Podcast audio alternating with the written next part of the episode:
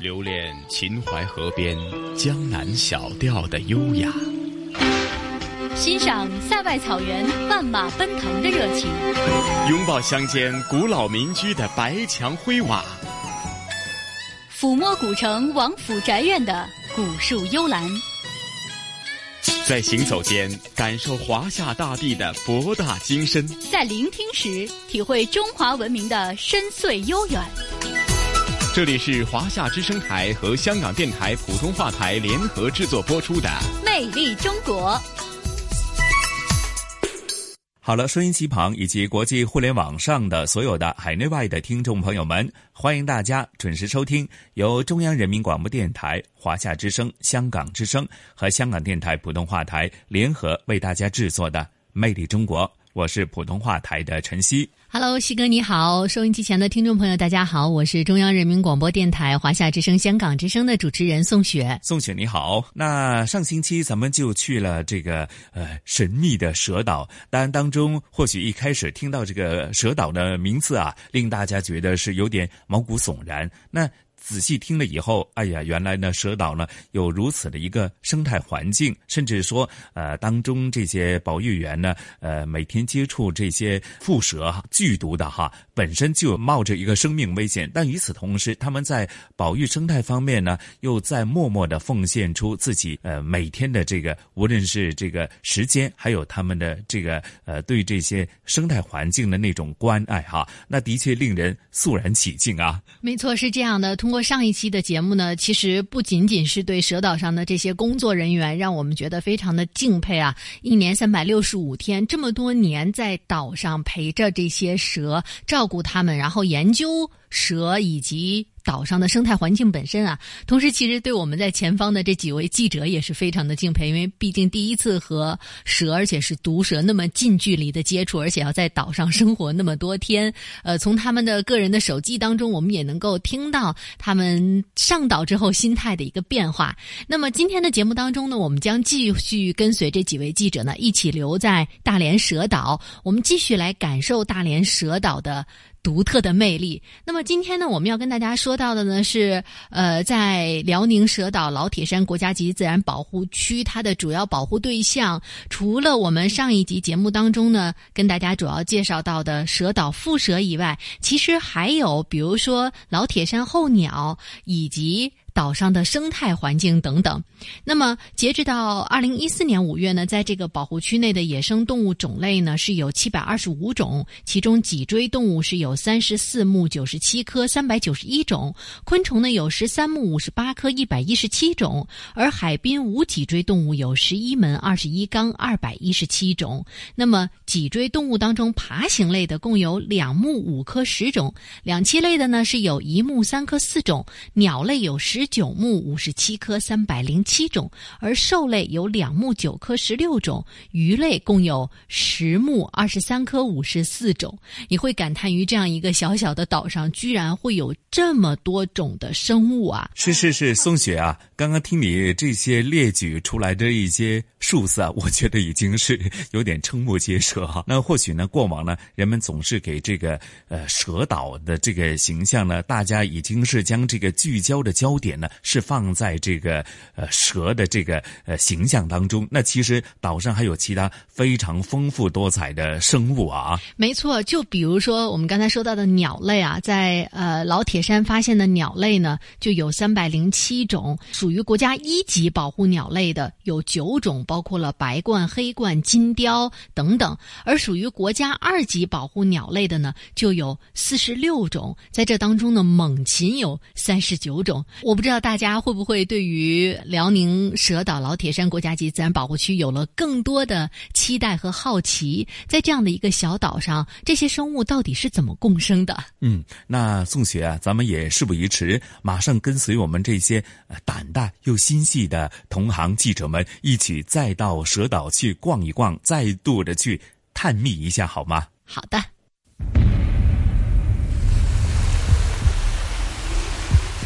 渤海湾，北纬三十八度，东经一百二十度。一座神秘的无人岛，生存着将近两万条同一种毒蛇，被列入全球七大蛇岛。现在来看的话，在两万条左右，鸟多了，蛇也多了，所以说这是一个小的一个生态环境，我们要整体的去保护它。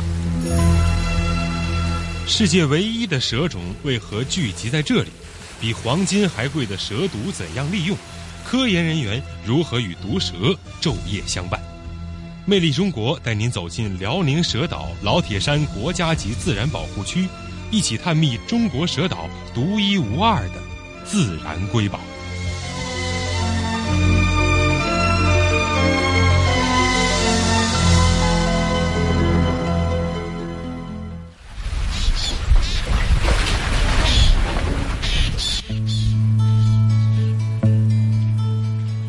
辽宁蛇岛老铁山国家级自然保护区是我国环保系统第一个国家级自然保护区，更是唯一一个因为只生存一种我国特有的蛇种蛇岛富的岛屿而扩展建立的保护区。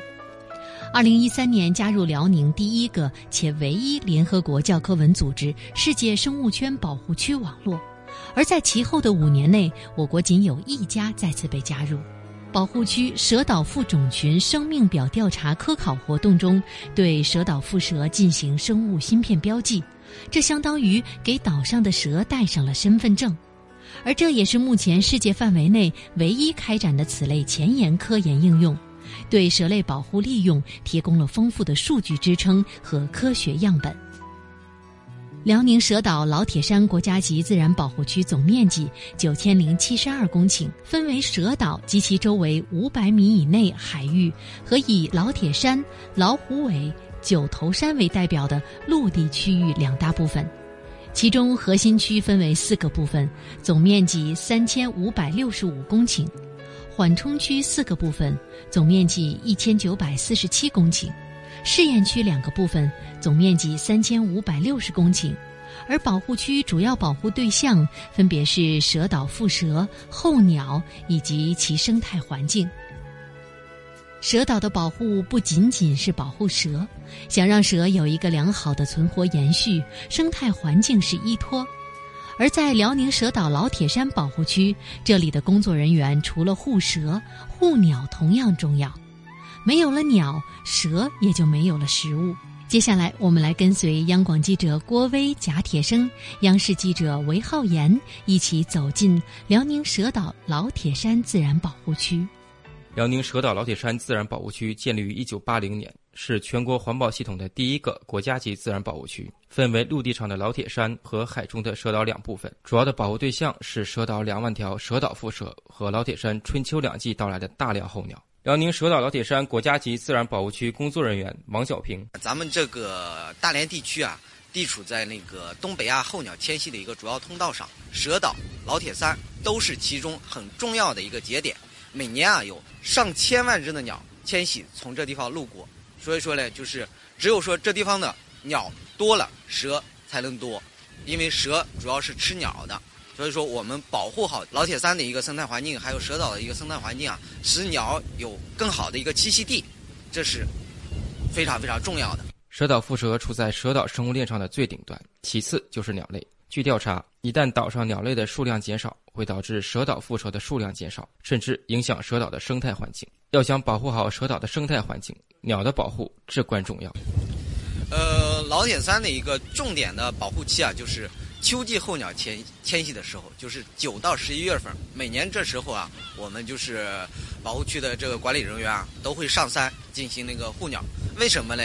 因为啊，从历史上，这个老铁山呢是一个，呃，就是捕鸟比较严重、呃厉害的地方。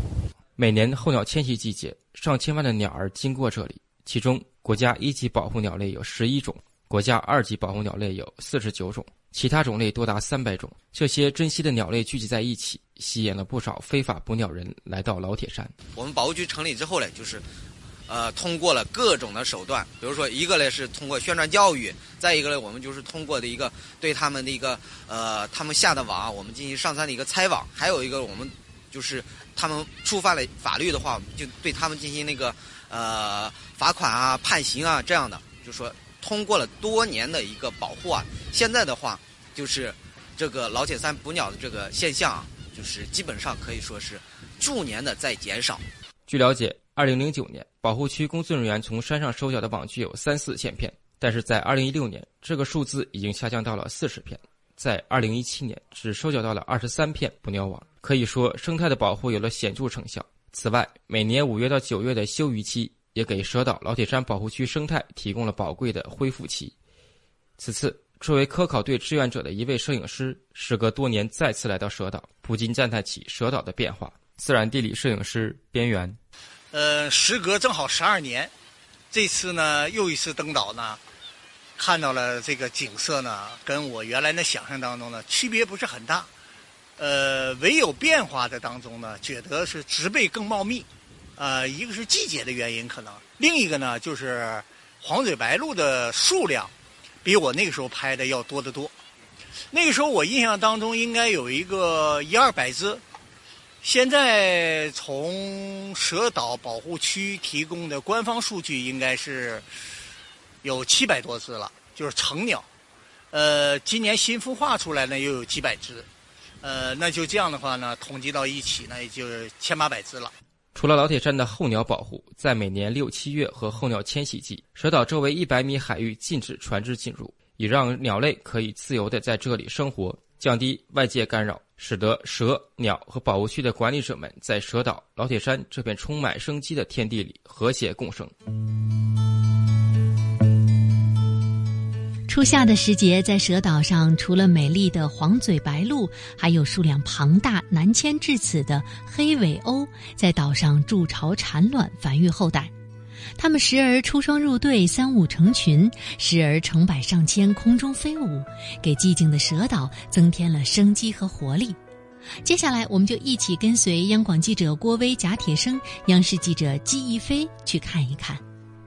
黑尾鸥喜欢群居。蛇岛东岸人迹罕至的悬崖峭壁是它们的王国。成年黑尾鸥体长约四十至五十厘米，躯干雪白，翅羽淡灰，因尾部一圈扇形的黑色羽毛而得名。黑尾鸥是飞行和捕食高手，海里的小鱼小虾，岛上的昆虫都是它们的美食。因为啼叫声和小猫相似，周边的渔民也习惯称黑尾鸥为海猫。辽宁蛇岛老铁山国家级自然保护区工作人员王小平。据我们今年的一个统计，在我们蛇岛啊，现在的话有一万七千多只黑尾鸥在这儿繁殖。等到它的一个繁殖期啊，是从五月初到七月中旬，这之后呢，它们就会上到陆地上。雌性黑尾鸥每胎可以产下两到三枚蛋，和雄鸟轮流孵化。和体态优雅的爸爸妈妈不同，呆萌可爱的小黑尾鸥通体黑褐色，在出生后的一个月里还不会飞行、游泳。每天在枯草和树枝搭成的舒适的巢里，等着辛苦的父母轮流捕食喂养。黑尾鸥并不怕人，在岛东端悬崖峭壁的上面就是黑尾鸥的家。尽管有爸爸妈妈的精心呵护，但对于刚出生不久的小黑尾鸥来说，危险还是无处不在。王小平，呃，就像我们刚才看到的一个，呃，黑尾鸥，呃，蛇洞离那个黑尾鸥的巢啊，也就是两三米的地方。这种情况下来，有可能就是蛇会对这个黑尾鸥啊，它会构成一个致命的威胁。蛇也知道黑尾鸥太大，它吃不下去。但是要是呃悬崖边的蛇啊，呃要是看着这个小海鸥啊刚出来的时候，它会去偷吃这个小海鸥的。环环相扣的食物链，与生俱来的天敌。小黑尾鸥一出生就要面对大自然优胜劣汰、适者生存的考验。好在有爸爸妈妈精心的照料呵护，再过一个月，小黑尾鸥就将学会飞行、游泳，离开蛇岛，飞往食物更加丰富的陆地岸边生活，开启一段崭新的生活。在辽宁蛇岛老铁山国家级自然保护区，有一个新疆小伙。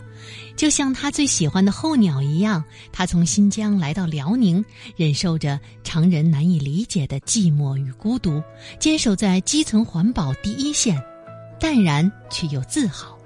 接下来，我们就一起跟随记者来认识一下这位年轻人。你看，现在我正在对这只这个白头杯，这只鸟叫白头杯啊，我现在对它进行环制。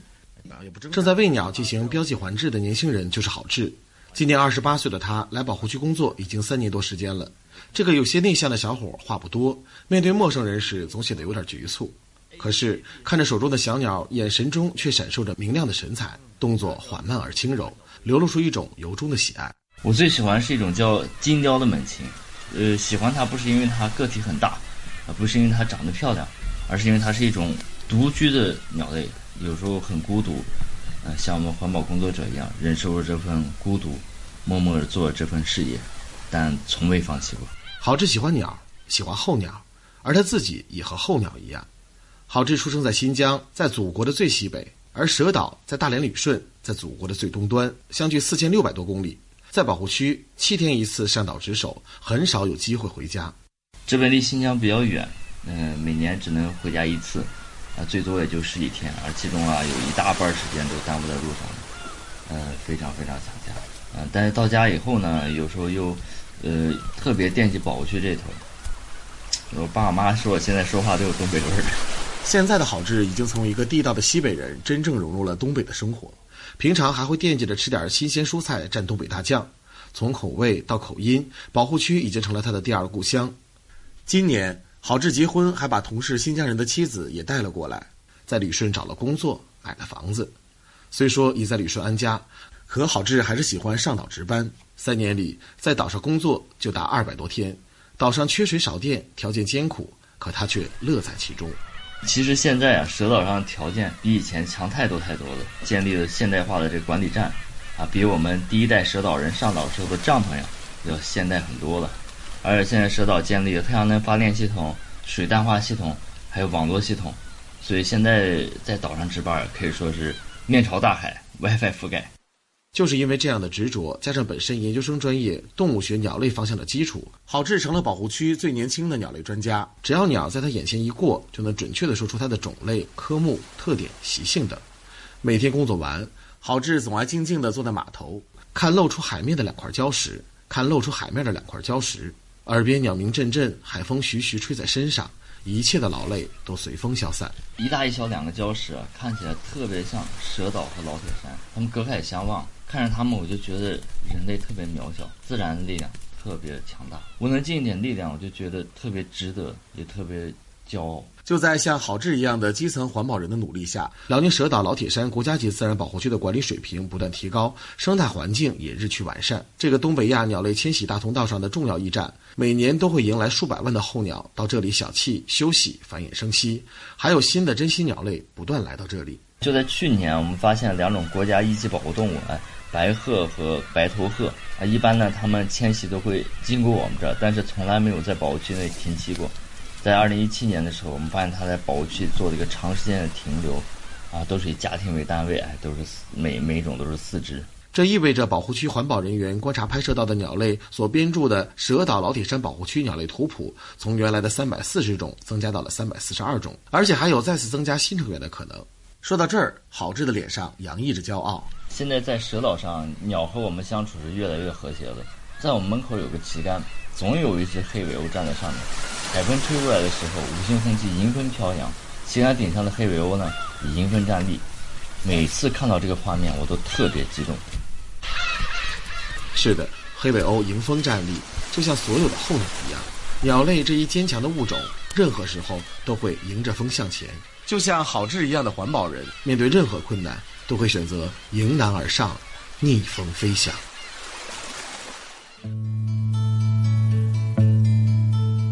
在辽宁蛇岛老铁山国家级自然保护区，有这么一对同事夫妻。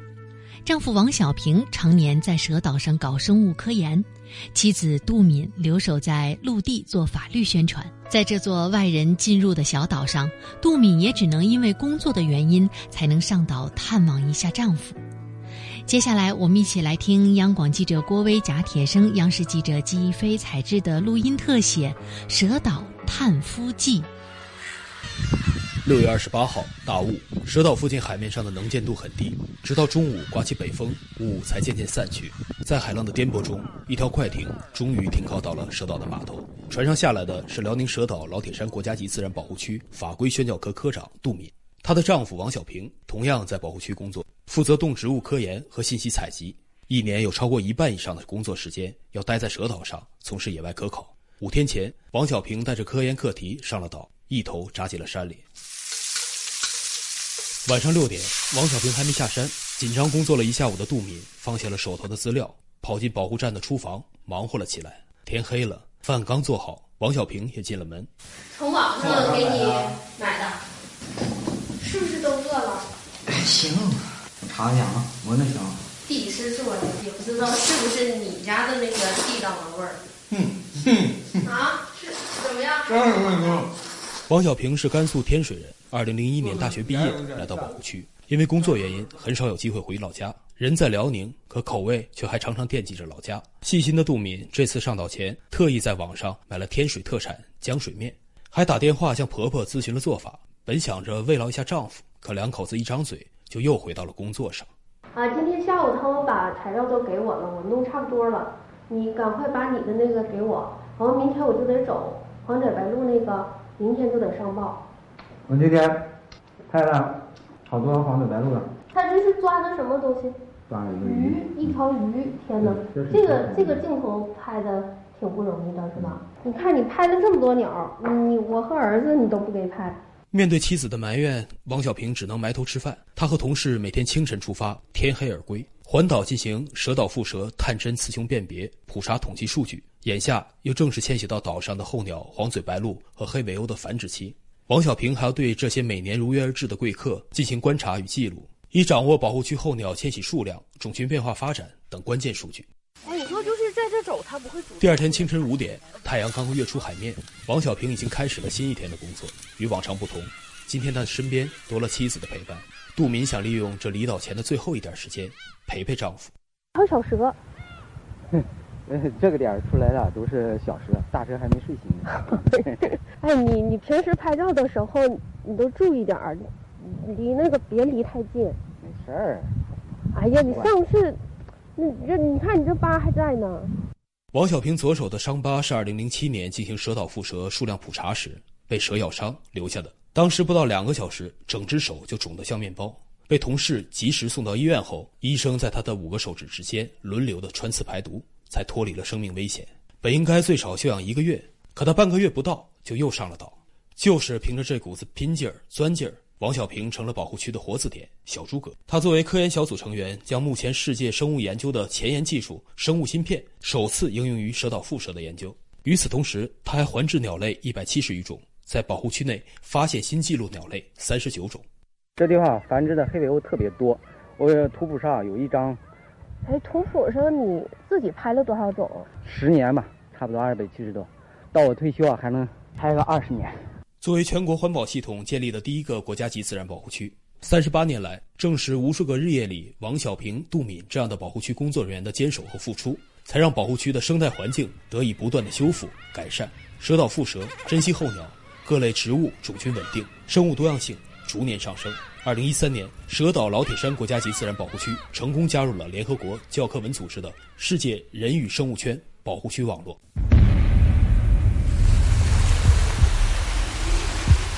渤海湾，北纬三十八度，东经一百二十度，一座神秘的无人岛，生存着将近两万条同一种毒蛇，被列入全球七大蛇岛。现在来看的话，在两万条左右。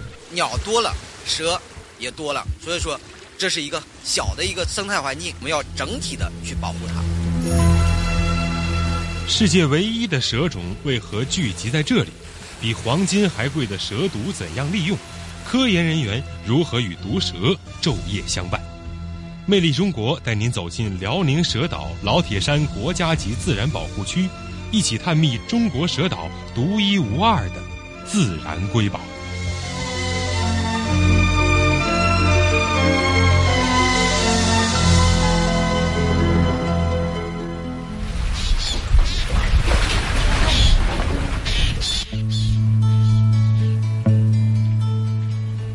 岛位于大连蛇岛南三海里处，主峰海拔一百一十八点七米，面积不过零点三平方公里。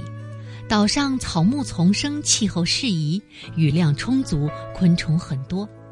每年春秋，成群结队的候鸟南飞或北往，都要在此休息和补充食物。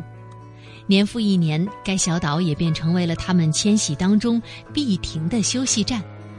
而岛上最多的鸟是海鸥，它是留鸟，也就是长期留在岛上居住。因为这种海鸥的叫声像作猫叫，当地人也把它称为海猫，而岛的名字也由此而来。那么，与蛇岛如此之近的海猫岛上有没有蛇呢？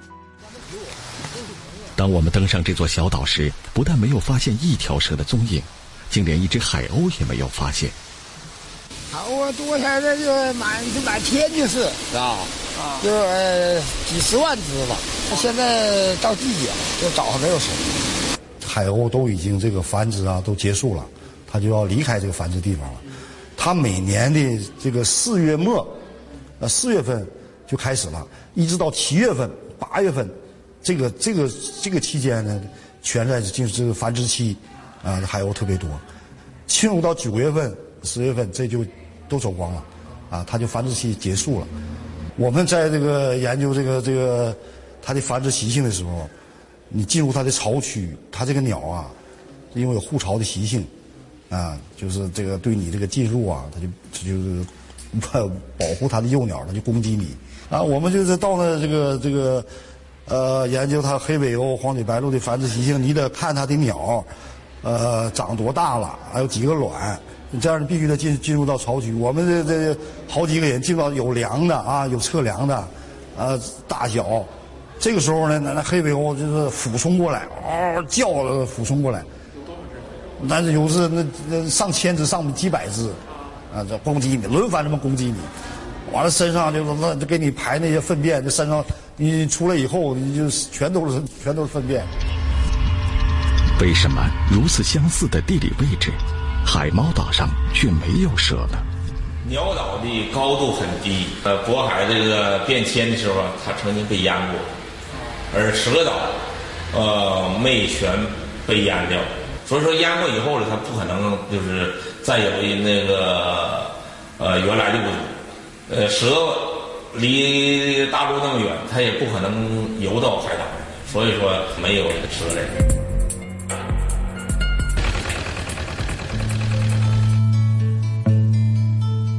离开海猫岛，接下来我们要带大家到蛇岛老铁山自然博物馆。蛇岛老铁山自然博物馆始建于一九零零年，占地面积两千平方米，建筑面积一千三百四十一平方米。隶属于辽宁蛇岛老铁山国家级自然保护区管理局。原旅顺蛇博物馆全部馆藏标本迁移到新家之后，蛇岛老铁山自然博物馆也就此添加一百五十七件标本，丰富了原有馆藏，可以更加系统地反映出蛇岛老铁山的自然概况，揭示蛇岛及蛇岛腹蛇的奥秘和中国蛇类物种多样性。参观者也可以从中全面地了解老铁山地区及东北亚候鸟迁徙的规律。原旅顺蛇博物馆馆长刁阳介绍说：“看到蛇以后，首先是讨厌、反感。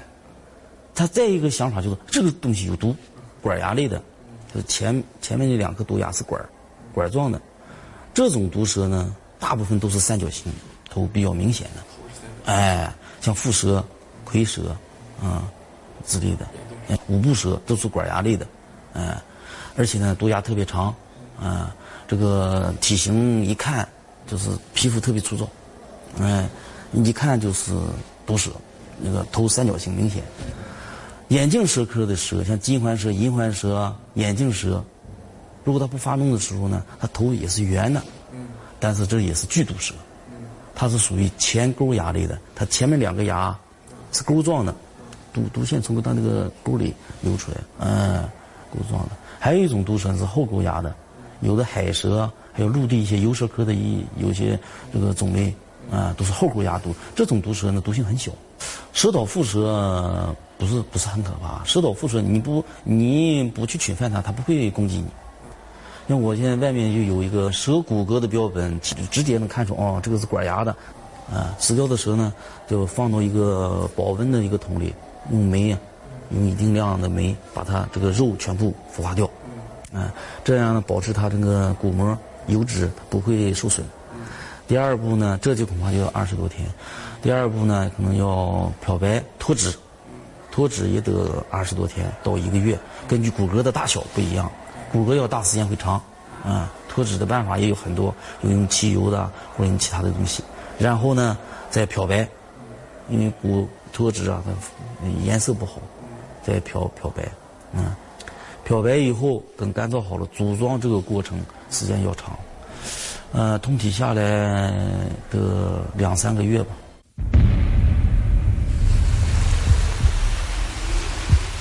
渤海湾，北纬三十八度，东经一百二十度，一座神秘的无人岛，生存着将近两万条同一种毒蛇。被列入全球七大蛇岛。现在来看的话，在两万条左右，鸟多了，蛇也多了，所以说这是一个小的一个生态环境，我们要整体的去保护它。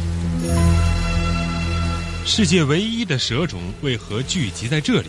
比黄金还贵的蛇毒怎样利用？科研人员如何与毒蛇昼夜相伴？魅力中国带您走进辽宁蛇岛老铁山国家级自然保护区。一起探秘中国蛇岛独一无二的自然瑰宝。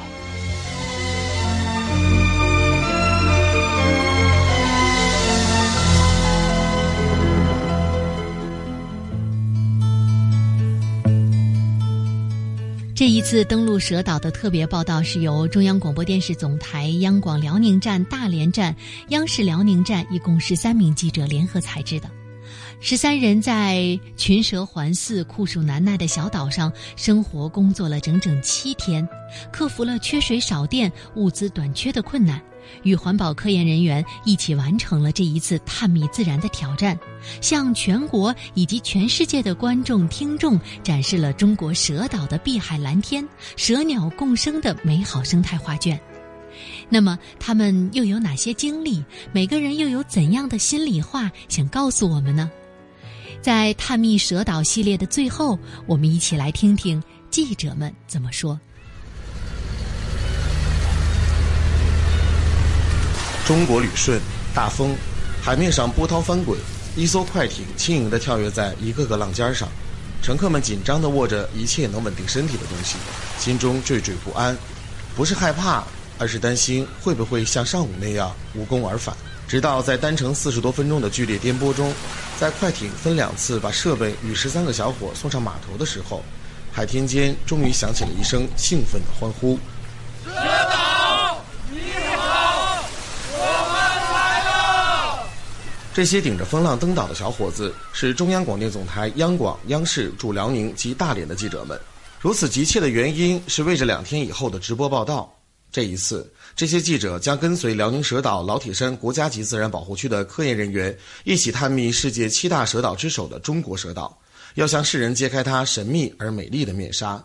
央广记者贾铁生登岛之前呢，就在旅顺耽误了一天，明天呢又有天文大潮，呃，前期的采访和制作呢需要很多时间，所以呢非常着急。没有休整，小伙子们立刻进入到了工作的状态，检查设备，了解情况，收集资料，拍摄画面。迅速而又默契，接下来的两天都是这样，在工作人员的陪同下，在四十二度的高温和浓雾里确定直播地点和设备位置，蚊虫肆虐，毒蛇环伺，长衣长裤，高帮防护鞋，汗水打湿衣衫，沉重的喘息不停跌落在沟梁间崎岖难行的栈道和台阶上。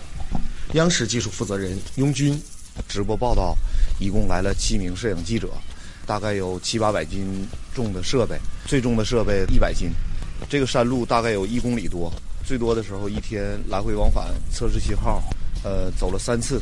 栈道啊，只有一米宽，有四千多个台阶，好多人肩膀都已经磨破了啊！大家都开玩笑说我们是蛇岛的挑夫。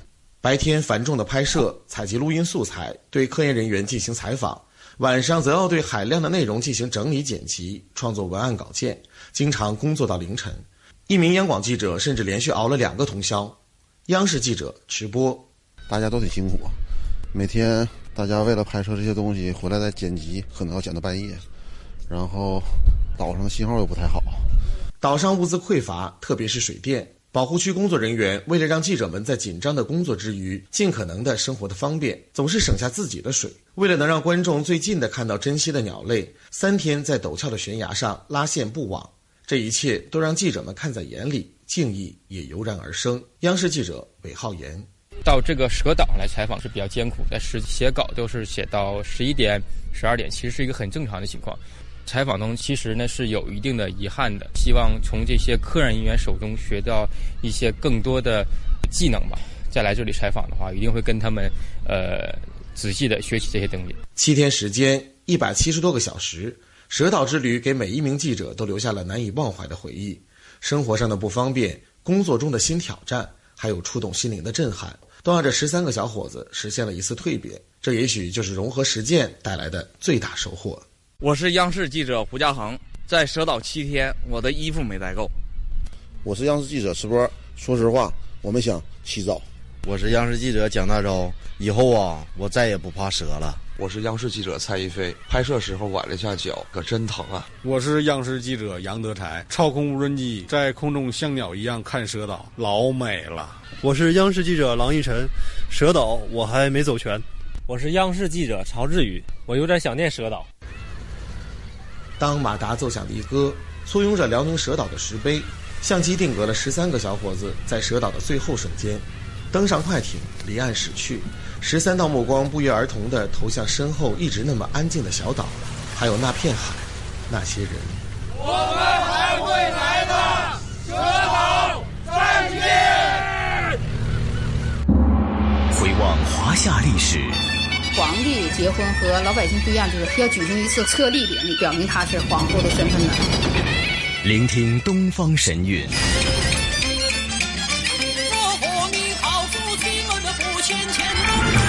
探寻本土文化，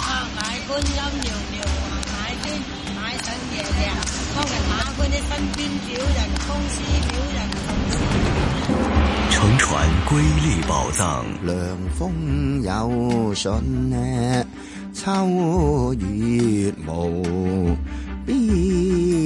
遗产要活化，要把它重新运用，才是遗产。穿越古今，感悟人文。魅力中国，每个星期天中午十二点，让魅力更美丽。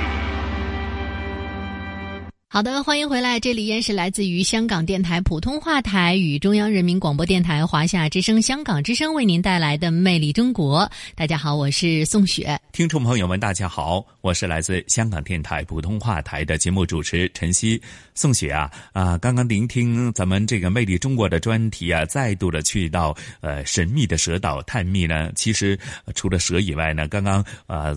在这个专题当中所提及的各种生物啊、鸟类啊、禽兽啊，哇，非常的多，非常的多，琳琅满目啊！的确是，所以就像我们记者所说的啊，在这儿过的日日夜夜都非常的难忘。也希望通过我们这两期《魅力中国》带大家去探秘中国蛇岛，能够让大家对于位于中国北方的这样一个很独特又很有魅力的小岛有一个概念。那么，这个是我们刚刚带大家开展的一个蛇岛探秘的神。秘之旅，那接下来香港故事，晨曦要带我们一起开启一场文化之旅了，是吗？是啊，是啊。那同事雨波和嘉宾主持，来自中国旅游出版社的副总编辑一哥陈一年呢，啊，将会带大家呢去逛一逛、走一走呢，就是呃，每年在香港盛夏的一个热闹的事情，那就是咱们啊这个书展又来了哈啊，而且呢，呃，今年已经是第二十九届。香港书展哈，而且呢，它的主题是叫做“从香港阅读世界，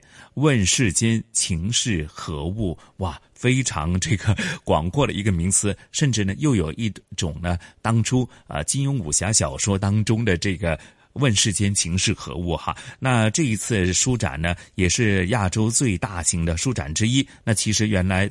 眨眼间是从一九九零年就已经开始了哈。那今年的主题刚刚也提到了，并且呢，今年无论是参展的这个书商啊等等各方面呢，也是历年来之冠哈。那是从呃今年的。七月十八号到二十四号就在香港会议展览中心举行。那当中也会有不同的讲座，也会请来呃这个书展呃的一些主角，也就是呃作者和广大的呃这个呃听众朋友们有近距离的接触，分享他们创作写作的一些心路历程哈。那具体的情况又是怎样的话呢？那接着下来咱们也事不宜迟，马上跟随雨波和一哥的脚步。事先到这个香港书展去逛一逛、走一走，哈，先做一个预热，好吗？好的。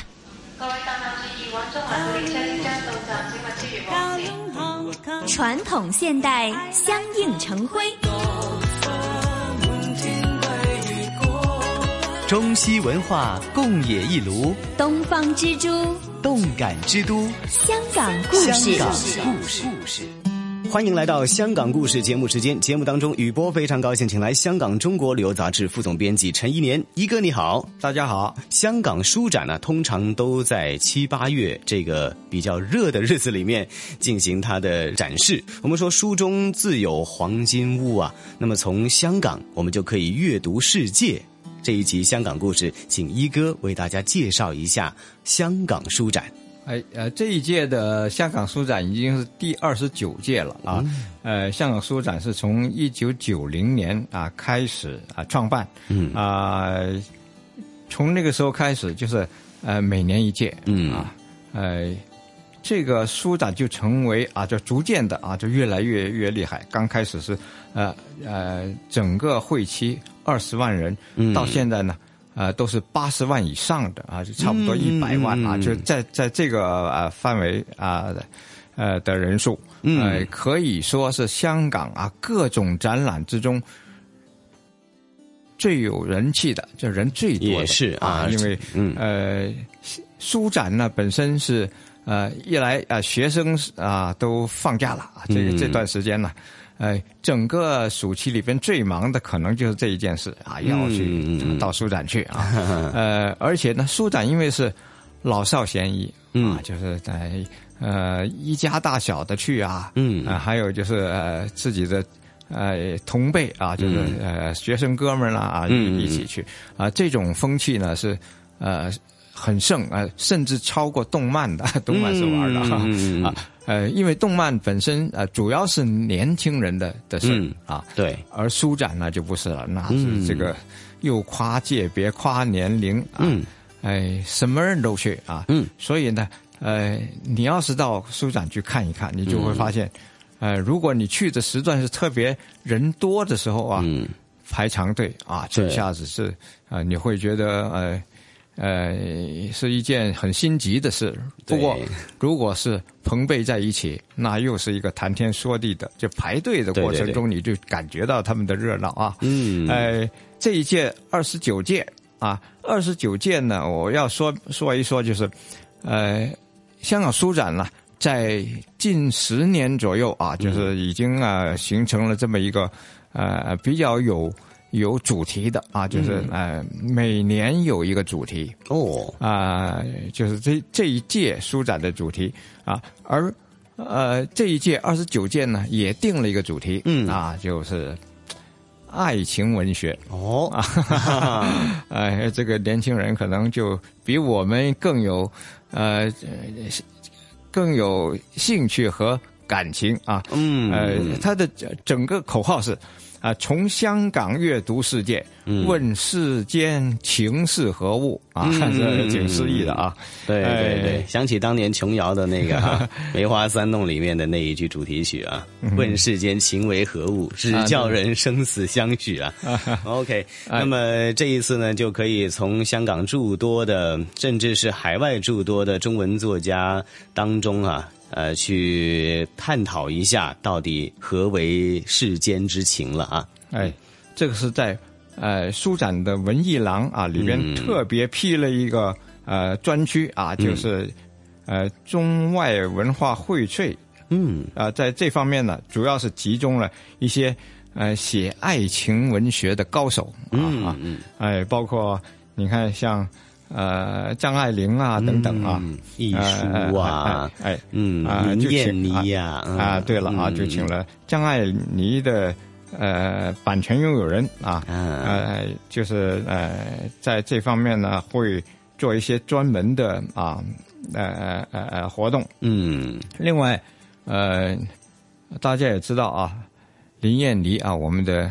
这是一个才女啊，在不久前呃过世了。对对啊，嗯呃，这个我们挺挺怀念她的啊。嗯、哎呃，但这次呢，呃，她的作品就能够在这里啊作为一个啊、呃、推荐啊，嗯呃，让大家去阅读啊，去呃找到自己心爱的书啊。呃，我另外呢，我还要特别的呃缅怀一个人。嗯。啊、呃，这一次呢，呃，虽然没有把它列入这这一群啊、嗯作家中啊，嗯但是呢，呃，他也是在今年啊不不不久前，在嗯。六月八号的时候，呃，去世的啊，嗯。一个可以说是文学泰斗，文学泰斗嗯刘以畅啊，刘以畅先生啊，嗯，呃，我可以说是跟他有个先后同事关系啊，就是我、嗯我没有呃并不直接认识他啊、呃但是呢，他曾经做过呃香港文学的总编辑，那所以在呃他的文学手法方面呢，一哥也是特别的留意到啊。刘以畅先生呢，也是最早哈、采用这个意识流手法的中国作家之一。如果大家有看过王家卫的电影叫做《花样年华》，或者是二零一零年呃有一部电影叫做《酒徒》，那么大家就会啊对刘以畅先生的这个作品的手法呢，有一些的叫做、关联在里面了哈，会想到一些的关联。其实啊，就是他的作品引发了王家卫拍《花样年华》，引发了《酒徒》改编成为了电影。哎，刘以畅先生他的呃，他也是百岁老人了，嗯，哎，呃，他去世的时候呢，对，正呃好是是九十九，其实按虚龄说就是一百对啊，哎，呃他的一生啊，就是为、嗯。为可以说跟对中国文学有很高的建树，嗯，呃，大家都认为他是中国意识流手法的呃代表作家、嗯。啊，他的《酒徒》啊这一本小说呢，被认为是意识流小说的呃第一第一本啊，就是嗯呃中国文学界中的第一本意识流小、呃意识流小说啊。嗯哎呃，这本小说呢改编成为电影啊，我也看了啊，就是嗯你感觉真是不同的。这这个呃这种手法，嗯，现在也不容易见到啊，在嗯呃过去呢。呃，也也真的不能呃不容易见到的，嗯因为呃嗯中国的小说呢，在这方面的发展不算是很很很呃很高的啊。嗯，那所以呢，这个小说呢，当时来讲用第一人称来写这个酒徒，然后《花样年华》，大家也看过王家卫的这个表现的手法了哈，这种的情感的表达呢是非常一个特殊的。那么结合到今年的香港书展的主题“问世间情为何物”，主题是爱情文学，所以很多中外的大文豪呢都把绵绵的情话写成了千古传颂的一个文学读物哈、相信这种的题材就是可以说是源远流长的。每一次呢，你去细细的品味啊，尤其是当你成长到不同阶段的时候，对于“情”这个字呢，确实是有不同的一个理解。那所以今年在七月十八号到二十四号。举行的第二十九届香港书展呢，大家就可以啊细味一下这个情的世界了。那么也希望我们香港市民，甚至是来到香港旅游的朋友们哈，那么抽一点时间去到香港会展中心来感受一下香港书展的独特味道了。这集香港故事，谢谢一哥。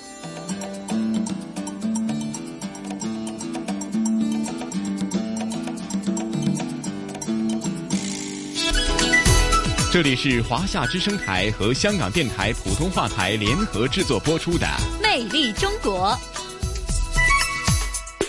宋雪啊，我相信啊，收音机旁的听众朋友啊，又或者是互联网上的海内外的听众朋友，听了咱们今天香港故事的主题，今年的对于香港的书展的一些呃，比方说各个展馆呐、又或者各个主题，甚至又又有哪些著名的作家莅临到这个书展的会场，和这些听众们近距离的接触呢？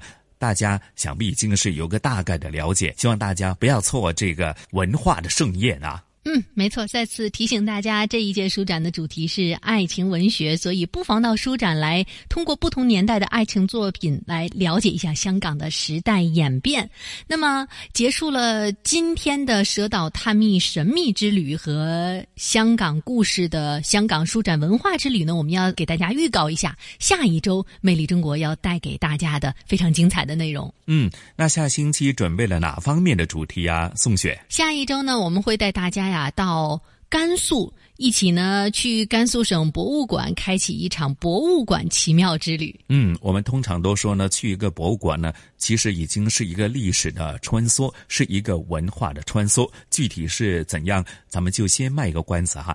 都有哪些精彩的展品呢？下星期就跟大家具体的了解一下哈。那另外呢，在香港故事方面呢，其实讲的是香港，尤其是在呃两广一带一个传统的习俗，那就是。盂兰盛会又到了哈，那具体是怎样的话呢？啊，咱们也先卖个关子。那宋雪和晨曦约定大家下星期同样的《魅力中国》的节目时间，约定您了，不见不散，拜拜。